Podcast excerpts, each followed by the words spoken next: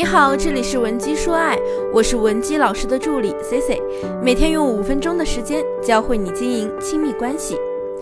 你知不知道已婚女性婚姻不幸的最大原因是什么？出轨吗？并不是，是家里的每个成员都没有那么尊重你。我记得去年在知乎上看到一个短视频，其中有几个长镜头让我印象深刻，所以到现在我还是历历在目。想获取今天课程完整版或者免费情感指导的同学，也可以添加我们的微信文姬零七零，文姬的小写全拼零七零，我一定会有问必答。那么第一个情节呢是这样的：女主早上天还没亮就起床，在厨房忙碌，给女儿准备早餐以及要带走的午饭。早餐已经摆上了桌，便当也装在了盒子里。这时候呢，女儿起床了。对妈妈大声咆哮道：“你在干嘛呀？为什么不叫我起床呢？都是你害得我要迟到了。”镜头一转，女主竟然以同样的咆哮回应女儿：“你给我搞清楚，老娘叫了你一百遍，是你自己赖着不起床的好吗？老娘可是六点钟就起来给你做早餐了，你吼什么吼？”虽然听起来很解气，但事实上后面发飙的戏码呢，是这位妈妈想象的。现实中啊，她并没有暴怒回应。面对女儿的责难，她连小声的辩解都没有，而是像乞求一样劝女儿多吃点早餐再出门。那么第二个镜头，晚上下班回来的女主一头扎进了厨房，做了女儿最爱吃的大虾。到了半夜十二点。女儿才回家，女人站起来，很急切地说：“赶紧的，今天吃虾。”女儿啊，冷冷的回了一句：“我已经在外面吃过了。”头也不回的走进自己的房间，砰的一声关上了门。女人呢，在外面发飙：“你一个小姑娘，半夜三更才回家，不回家吃饭，为什么不提前说一声啊？害我白准备那么久。”当然，这也是她想象的镜头。这位主妇，她面对女儿的冷漠，现实中呢，只能叹口气，然后默默地收拾了锅碗瓢盆。第三个镜头，女主继续在厨房忙碌，家里的座机电话突然响了，光着膀子斜躺在沙发上看报纸的老公喊了一嗓子：“哎，电话，电话，快点接电话！”老公呢，走到阳台上，发现洗衣机出了故障，他又喊了一嗓子：“喂！”洗衣机都不转了，你怎么不管管啊？接着呢，老公又把脑袋探进厨房，大概是想看看什么时候有饭吃。灶上煮的汤正在往外咕嘟咕嘟的冒，他呢再次大喊：“赶紧的，汤都溢出来了，没看到吗？”这个女人啊，同样在想象中用大嗓门回敬她的老公：“我是你的妻子，我可不是你的女佣，叫什么叫啊？喊什么喊？你不知道伸手帮忙吗？”而事实上呢？面对丈夫的命令，她只是手忙脚乱的去接了电话，又来检查洗衣机，连难看的连难看的脸色和愤怒的眼神都没有。这就是很多已婚中年女性正深有体会的一种悲哀。我们从呱呱落地到随着年龄的增长，扮演了越来越多的角色：女儿、妻子、母亲，一次又一次的讨好父母。一次又一次的讨好父母、讨好丈夫、讨好子女，可是呢，唯独忘了讨好自己。之所以我们在婚姻中还是如此的逆来顺受，往往源自于家庭教育。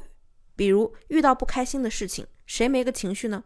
然而在面对自己的情绪时呢，是狠一点、大声的宣泄出来，还是忍一忍、息事宁人呢？大部分时间啊。我们女人就会像我上面讲的那位女性一样，心里呢是想狠一点，但实际行动却选择了忍一忍。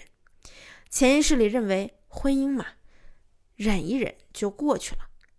我有一个闺蜜，从小学习成绩不错，人也长得漂亮，家长们提到她都会说她条件多好多好，应该能找个好人家。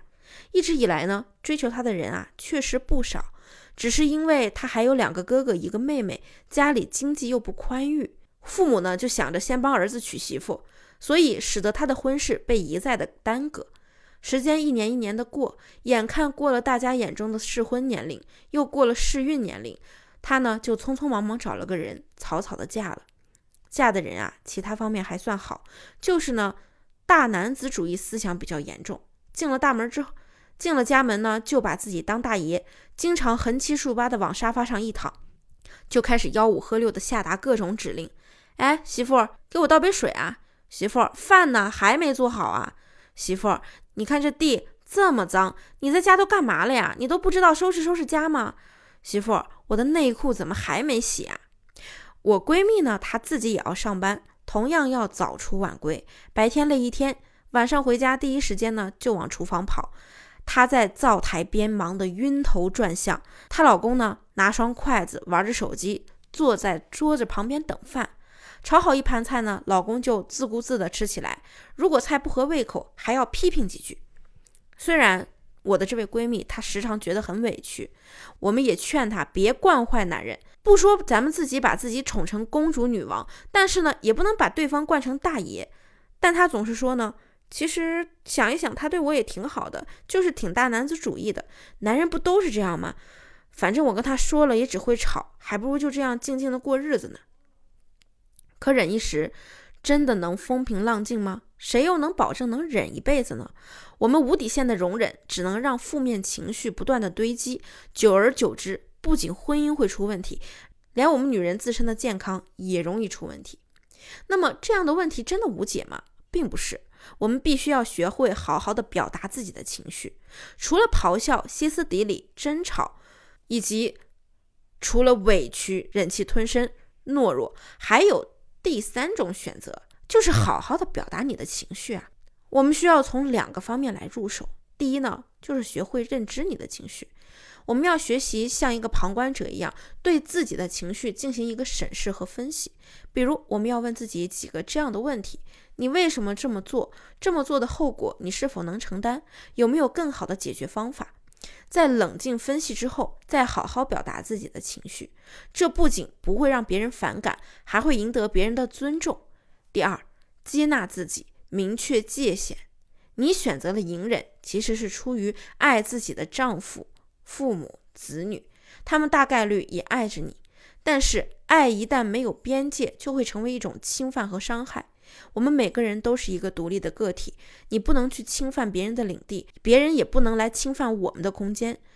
就算是他以我为你好的名义也不行。